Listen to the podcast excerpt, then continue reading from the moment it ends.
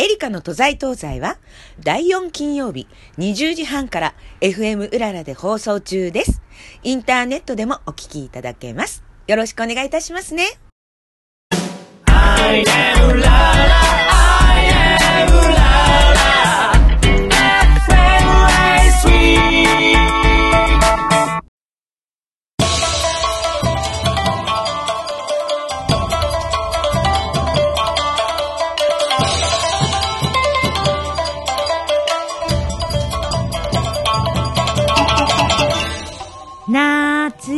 夏が来れば思い出すということで夏到来です。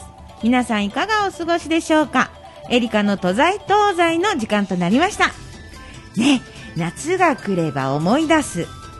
うん私はね夏になって思い出すっていうと子供の頃にえー私の家っていうのは母の実家ね新潟県にあるんですけれども新潟県にお盆に行くかそれともう一つは一大イベントとして、まあ、両親のね、えお友達っていうかね、えお友達家族ですねとで大体12人か15人ぐらいで、え必ずどこかにね海とか山とかなんかどこかに必ず旅行行くんですけどその年は富士山に行ったんですよ。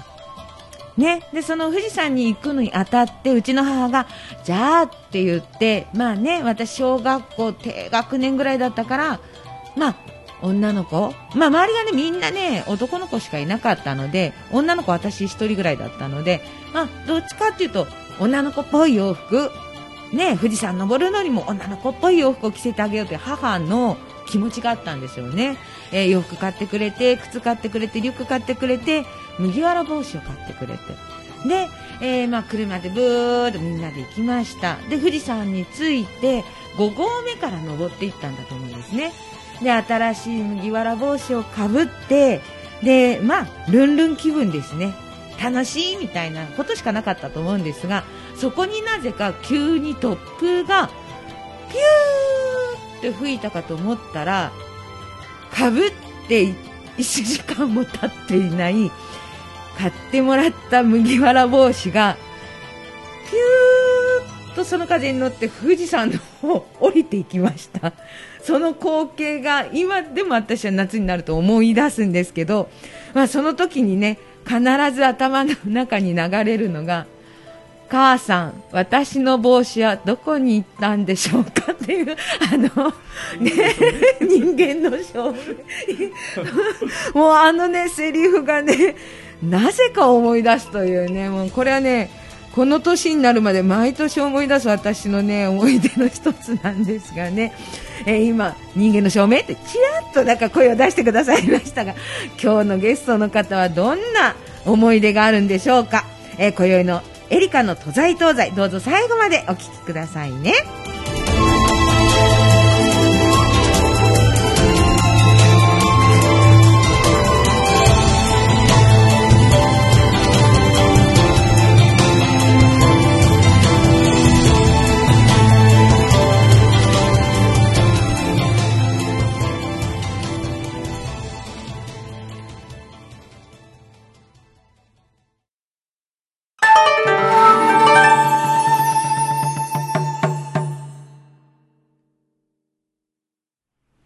はいというわけでございまして私の方が、えー立川左平次と申します3年ぶりの出演ということで先ほどあのエリカさんが、えー遠い昔のようだねとおっしゃいましたけど私はね個人的にはあとにかくこのコロナ禍でそれまでと人生が一変して人と会わない生活を送ってたんでですからコロナのちょっと前にこの番組に出演させていただいたのが昨日のことのように覚えてるんですよね。もうでもあれから本当にう今までにない生活を送ってまして、えーとね、コロナ禍の時は話し家にあるまじき生活形式というか 人に会わないんですよ。人生で初めてですね、えー誰とも会わないっていうのが1週間から10日。あ割とこの状況がなんだろう自分に合ってるとか合ってないとか別にしてそんなに苦ではなかったんですけどそれがね、えーななんでしょうね、本当に人と会わないんですよ。だ唯一人と会話をしたというのが、一番大きい袋くださいというね、コンビニでの会話。本当にそれぐらいに人に会わなかったんですが、まあ、それから話し家というのは、なんでしょうね、しぶといと言いますか、うーん私も含め、誰も廃業者ほと、ほとんど、まあ、ゼロではないんでしょうけど、他のジャンルのエンターテインメントに比べたら、廃業者を出してないというね、まあ、途中でまあ国から、なんていうんですかね、給付金とか、そういったのもに助けられたということもあるんですが、でようやく、ようやく、まあ、以前の生活とはまではいきませんけど、えー寄席で落語ができるようになりました。ところが、やっぱりお客さんは、このご時世ですから少ないんですよね。あだある意味、寄席というのは、今、東京で一番安全な場所です、ソーシャルが、ディスタンスが保ってますからね、えーそんな少ないお客さんの前にして、でも日々やってるんですね、ですからだいぶ以前とは変わってきました、楽屋の方でも、えー色物の先生方といって、ものまねの方ですとか、う漫談の方、多くいらっしゃいますが、話し家もそうなんですが、割と寄席というのは、年配の方が多いんですよ。うんえー私はもう間もなく磯路いよいよ磯路で、うんあと来月には50いよいよ50なんですがそれでも他の世界ではね中堅だとしても、えー、我々話し家の世界ではまだまだペーペー赤子のようなもんでして上は60、70、80、90の方がいらっしゃるんです。ですからコロナが少し前よりもいろいろと分かってきてそんなに恐れる必要もないとはいえやっぱり狭い楽屋で90歳の方がいるとうん。やっぱりお互いに気使うんですよね。うん。当然マスクしてますしそうするとね90のお師匠さんが我々に気使ってこうね、あんまりパーパー喋っちゃいけませんから、ジェスチャーで話しかけてくるんですよ。ああ、いあ、あじゃあ、こう指でね、指3本のこう、こういう、なんか、え腕の手つきをしましてね、これ、ラジオ聞いてる人わかんないでしょうけどね、注射の手つきしまして、つまり、これなんて言ってるかわかりますか？あんちゃん、3回目のワクチンは打ったかい？というね。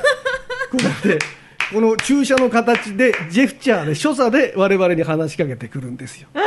これね、今ならいいですけど、昭和の時代でしたら、えーこれ、ヒロポンの形ですからね、えそういうこと言っちゃいけませんね。のそれでね、ふっと見ると、そういう師匠方というのは、前座さんが言ってくれたお茶の横でもって、えー持病の薬、常備薬がだー7つぐらい並んでるんですよ。ですから昔は芸人というのは、飲む、打つ、買うって、これがね、三道楽だって言いましたけど、この今のご時世においての三道楽というのは、常備薬を飲む、ワクチンを打つ、で時折派手に打ち上げやって品種を買うというね、これが我々の三道楽でございます。立川左平次でございました。ご清聴ありがとうございました。いやいや、すみません。ネタのようなよのものをやれと言われたんでね、とっさにこんな話しかできないですけど、まあ、こんな枕を喋って今、まあ、落語に、涙が出てきたいやいやいやいや、やってますね。落語なんかやってますね。というわけで、3年ぶりの 登場です。突然にお願いして客は一人という、申し訳ないですあとんでもございません。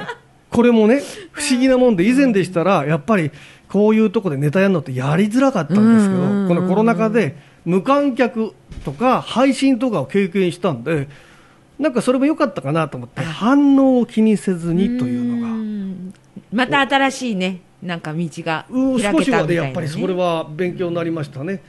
あと不思議なもんでして、この間抜けな前座がいましてね、ええ。えー間の悪い前座がいまして、え入門してきた途端にうん。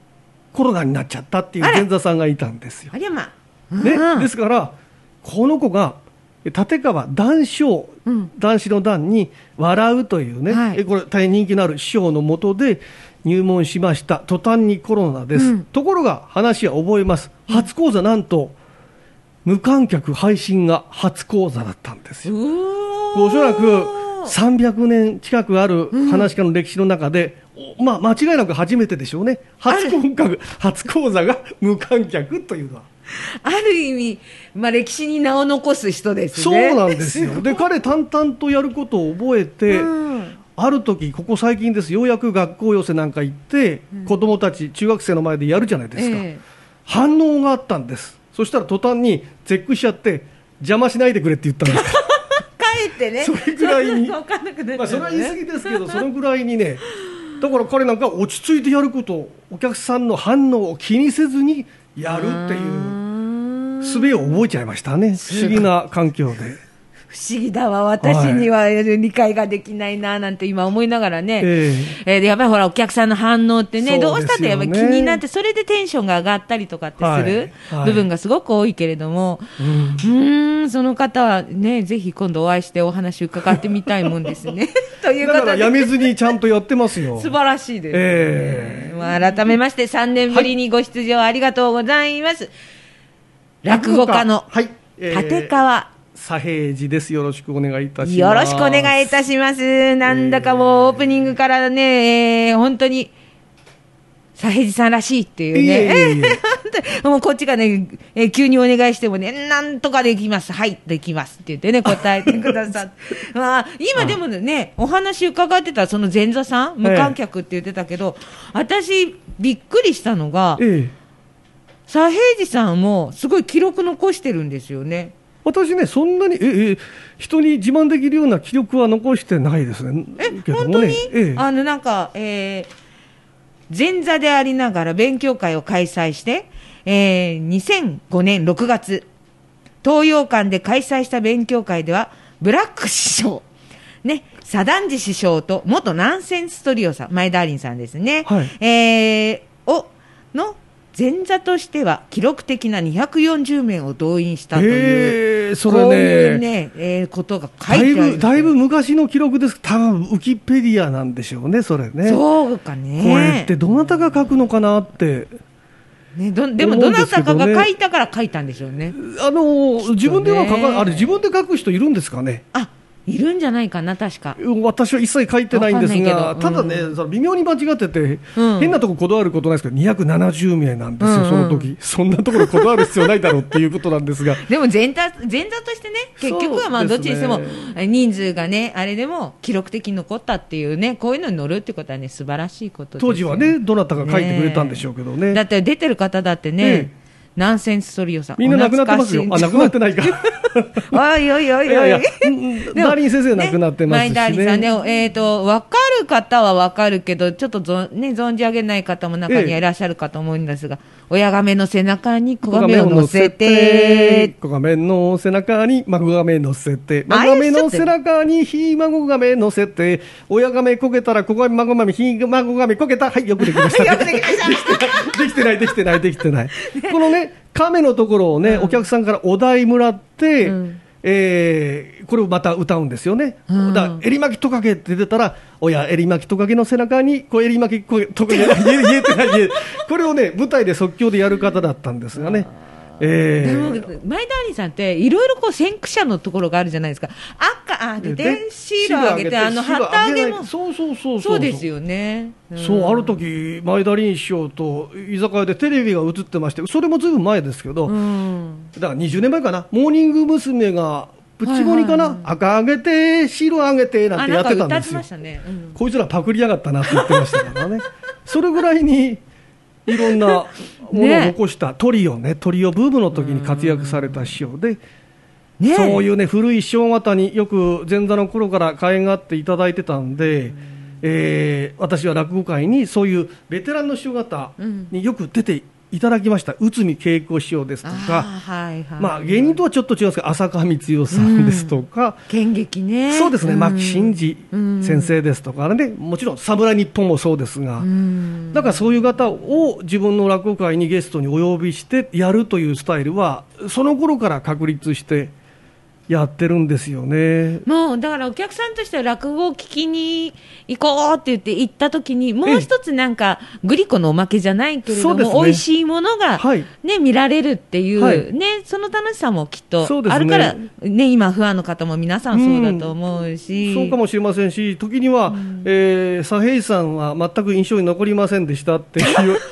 それでもね、いいんですよ、そのね、えーゲスト目当てに、こう、落語ってね、こうやっぱりマニアの方が多いんで、うん。一人で来るんです、好きなものってそうでしょ、う。んうんうんうんそこへ、なんか、この間は U 字工事さんってね、はい。あのお呼びしたんですが、うん。それによっていつも来てくれるお客さんが誰かを誘いやすくなるっていう。あなるほどね。そういう意味ではだからそうですねその会はあの自主興行なんですが、うん。そういう形でいろんな方をお招きしてやってますなね。るほどね、はい。でも今ね落語っていうのはっていう話が出たんですがあのこのコロナ禍とか、ね、どうされてたかなとかさっきもね、うん。気になっておお伺いしてたんですけれども、ええ。そのコロナ禍でねうん。その次の舞台とか次の講座に立つためのネタ作りとか、ええ。そういうのっていうのはやっぱりされてたわけです。か、ええ。やってたやってるやってたというか、うん。まああのーポジティブに考えればうん。いい期間だったかなというのは、ん。話し家って暇な人って僕の考えですよ。いいるわけがないんですよ、うん。売れてる人はやっぱり売れてる人で、うん。えー例えば最近で言うと桂宮治なんていうね、うん。宮治君だったら後輩なんですが『えー笑点』の新レギュラーに選ばれて、そこからもうテレビのゴールデンタイムでうん。ねしゃべりっくりセブンだなんだってパッとこなして、うん。その合間になんか日曜劇場でなんだ、うん。オールドルーキーかなんか芝居出てましたけど、うん。うん忙しい方は忙しいんですよ、じゃあ忙しくない話家は、まあ、悔しいとか妬みひがみもあるんでしょうけども、うん。その間に落語ってやっぱり覚えるのに時間かかるんでこう考えてるんですよね。あ彼が例えば桂宮治名前挙げることないですけど彼が落語を宣伝してくれる間に、よしこっちは落語を覚えようとこうね、うんうんうんうん。えー物を売る方たちだってそうじゃないですか、うん。営業マンと、職人さんがいて物を作る人がいてっていう、同じ感覚ですね。だからネタを、ねもう彼らが、うん。笑点メンバーが忙しい間に僕ら古典落語をたくさん覚えちゃおうということでじゃあもう本当勉強の期間にこう使える部分は使ってそうそれまで怠けてただけなんですけどね、朝までねお金もないのに何軒もはしごしてなんていうことをえーよくその話聞いてたな。繰り返してましたけど、まあそれがなくなったんでおかげさまで、ね、コロナ禍で25席覚えたんですよ、ね、おー素晴らしいですね。それは20年以上やってて初めてのことだったんで、えーまあでもそういうふうにこうネタをとかね、ええ。えー古典のものを覚えたりとかええ。やってらっしゃいながら、なおかつうん。落語講師として指導をしてっていうのもされてたんです落よね。語教室というのをやってまして、室うん。これもやっぱりコロナ禍でリモートなんかをね使って私なんかはパソコンとか苦手なのにズームですか、うん。ああいうのをやりながら、えー。私もできない。あの落語教室なんかは年齢が幅広いんで、うんえーやってましたね。えどうですか？リモツートでやるのは。やっぱりこういう感じかな？今私と。そうです。生でやってる方が、おやっぱり落語っていうのは教えやすいですし、伝わりやすいですし、第一ね声量が違うんですよね、うん。あのリモートですとみんな名人に見えちゃうんです。なぜかというと今私もこうやってマイク近づけて話してますけど、この音音量がそのままこっちへダイレクトにパソコン PC 通して伝わってくるんで、うんですね。この人しっかり声が出てるな。あああそういうことか。ところが、じゃあ少しコロナが落ち着きました、うん。リモートをやめて生で教室来てくださいってなると声量が100分の1ぐらいになって、うん。あやっぱり違いますね、と、うんはあ。やっぱりリアルでね見た方がね。そうですね。わかりますこのマイクに頼る声量じゃなくてな落語っていうのはだって落語って、えーマイクのない時代からあるんです。うん。300年前から、うん。ですからマイクを使わない芸能なんで声張らなきゃいけないです基本的には、それをリモートだとやっぱりこのマイクを抑えながら今もねそうですね。なんていうんですか、うん。PA じゃないなんていうんですか音その音響さんのね。音響さんが、うん。私声は割れてません？大丈夫ですか？例えばここでも割って大きな声出したらこう振り切れちゃうわけですもんね。そうすると全然やり方が違ってくんですようねあれですかね、やっぱりこう、日本人の方、若い方、ええ。お年寄りの方、ええっていうのが、まあ、メインでいら生徒さんはいらっしゃるんです。バラバラなんですよね本当バラバラ。だかあの海外10の方が代高校生の女の子とか男の子もいますしちょっとお仕事セミリタイヤとかあ、まあ、定年迎えてっていう方もいて、職業もバラバラですもっとおまわりさんであったりとかね。おまわりさんなんか声出そうですよね。おまわりさんがこれが やっぱり発声ができてるね。この人が声が出ないんですよ。はい。そうなの。なんか今こう聞いてて、おまわりさんが一番声出るかななんて思ったんだけど。うん、そうですね、この方は出ないかなって、まあ、個人差にもよるんですけど、うん。じゃあ声が出る人がうまいかっていうとまた違って、ん。役者さんであるとか、えー歌い手さんであるとか声優さんうんうんうんうんうん。今声うるさかったですか？はいなんかもやるんですけどまた違うんですよね。どちらかというと落語の場合は、えーむあの何にも人前でやったことありませんという人か、うんうん歌い手さん、うんえボボーカルうん。の方とかの方がピタッとはまります。ですからなるほどエリカさんは絶対でもお芝居もやられてますからね、お芝居の演技が落語って邪魔になっちゃうんですよね。あの、歌と一緒で、語るが如くだと思うので、はあ。歌って結局は、歌うことによって声が張っちゃえば、全然なんか自分が気持ちいいだけで、相手に伝わらないけど、うん。歌詞を語るが如く歌うへと、え人様にこう通ずるものっていうのがあるんじゃないかなって私は面思白いでうけど、すね。だから我々はその逆で、えー歌う歌うように語れって言われます。ああ、だから語るようにそうそうそう。だすごく言ってることは真逆を言ってるけど、同じでこと同じことなんでしょうね。えーそのね、えー、左平次さん、はい。もう本当、こう聞いてるとね、はい。うん聞きたいな、落語が、本物の落語講座で聞きたいなって。あのね、思ってる方もいるし、私もね、はい。え久しぶりに聞きたいななんて思ったんですが、はい。実は、ね、行きたい人、聞きたい人、ぜひこちらに来てください。ということで、ちょっとここで PR をさせていただきたいと思います。えーさっき自分今度ねでハードル上げちゃいましたからね、この2年間で25席覚えましたなんて、うん。だから。ちょっとね、ちょっと次回楽しみだなと思うんですが、ね、えー、令和4年ね、今年の8月6日土曜日ですね、もうすぐですね、こちらは浅草の東洋館。はい、元のフランス座ですそうね。ですね、えー第6回浅草の左平次立川左平次落語会ということで、こちらで講座に上がっていただいて25席聞けるんですかね？違います、違います。25席やったら多分12時間ぐらいかかっちゃいますんで。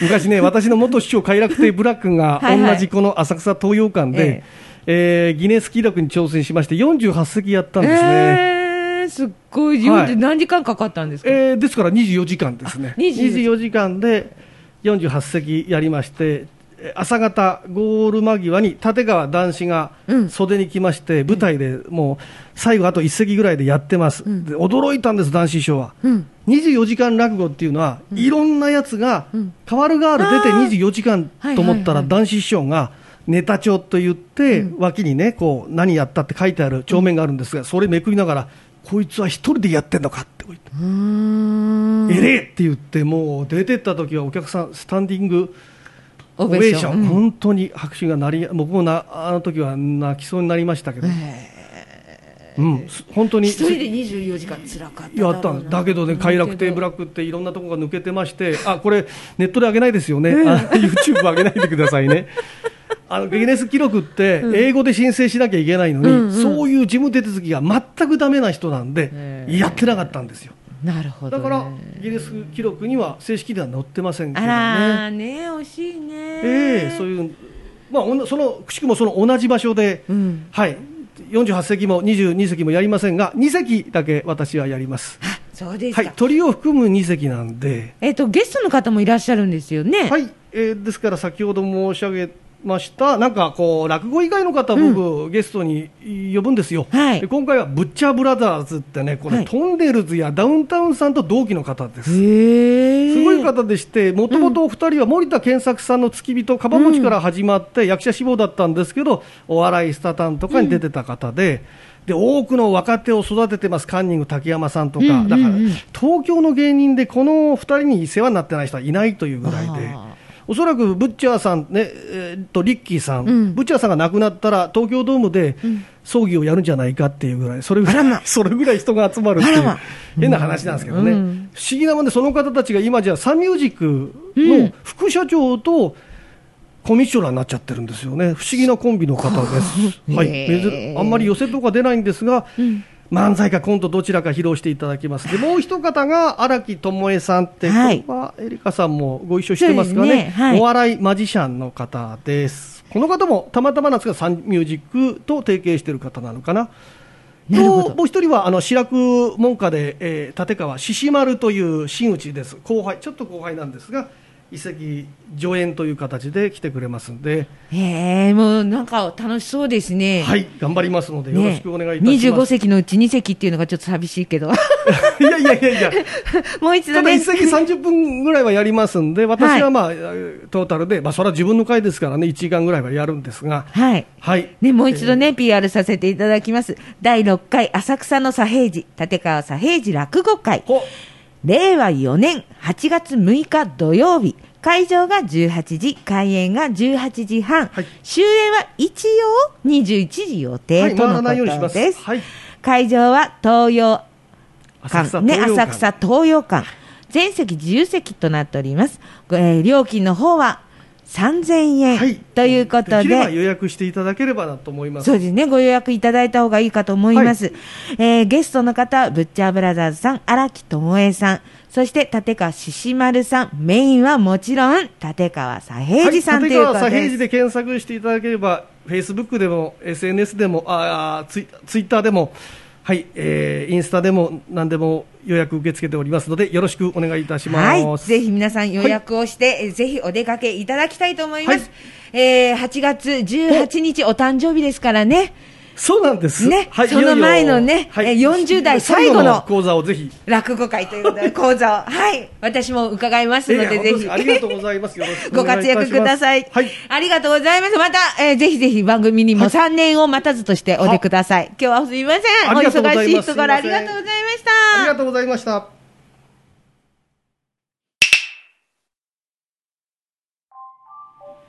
落語は江戸時代からの伝統芸能の和芸。落語をもとにドラマ、映画、ミュージカルなどなど日本や世界で今なお人気。海外からも落語を聞きに、そして勉強にと来日される方も多いようです。演じ手さんの見せる和芸、巧みな技。聞き手の想像力で繰り広げられる世界、落語。やはり、寄せにお出かけいただき、落語の世界をじっくりとお楽しみいただきたいと私は思います。来月8月6日土曜日、浅草東洋館にて、第6回浅草の左平次、立川左平次落語会に、ぜひ皆さんお出かけください。ということで、放送時間もあと少しとなりました。夏本番、どうぞ皆さん、十分に体調を管理され、2022サマーを輝きながらお過ごしくださいね。来月8月の放送は、8月26日金曜日夜8時半からです。パーソナリティは、左平次さんが8月18日がお誕生日なら、私は8日前の8月10日にお誕生日を迎えます。エリカでした。ということで、さあ、平次さん、今日は本当にありがとうございました。もう、あの、あれですね、あの、日にちも近いので、体に気をつけて、どうぞ素敵な落語会を皆さんにお届けください。ありがとうございます。ここ喋ってよかったんですね。すいません。どうもありがとうございました。いはいすいません。もう皆さんとお別れしたものだと思って。いや、してなし、してあはいません。あと、あの、1分あるからなんかどうぞ。あありがとうございます。えー、っとですね、また、あの、エリカさんとゆっくりお話しする機会も最近はなかったんで、またぜひよろしくお願いします。はい、お話だけでよかったのかな。あ、なんでしょう？なんか、えー、左平次さんとはよよく日本酒を片手に。そうですね。あ、もちろん、もちろんです。もちろんです。はい、おなんか。ふらふらとと昔から相談乗っていただいたんで。ねえもう、はいでも本当ね、えー長いお付き合いの中でね、えーはいこう名前が、えーブラダンジさん旦那さんねその前にフラダンジというのもありましたフラダンジさんあそうか腰痛でもねそれだけね落語の世界って昇進していくと名前がね、はい。変わるというこれだけもご活躍でもう本当私は、えーブラちゃんと呼んではいけない師匠と呼ばなくちゃいけないって、心に誓って今日の、えー収録に来たにもかかわらず気づいたらブラちゃんって言ってる いやいおバカなエリカが今日も担当でした、どうぞ素敵な夏をお過ごしくださいね。はい。はい皆さんどうもありがとうございました。ありがとうございました。ということで終わりです。お疲れ様でした。ありがとうございました。もうもうさよならしてるものだと思ってすいません絶対そうだなとか思ってから。エリ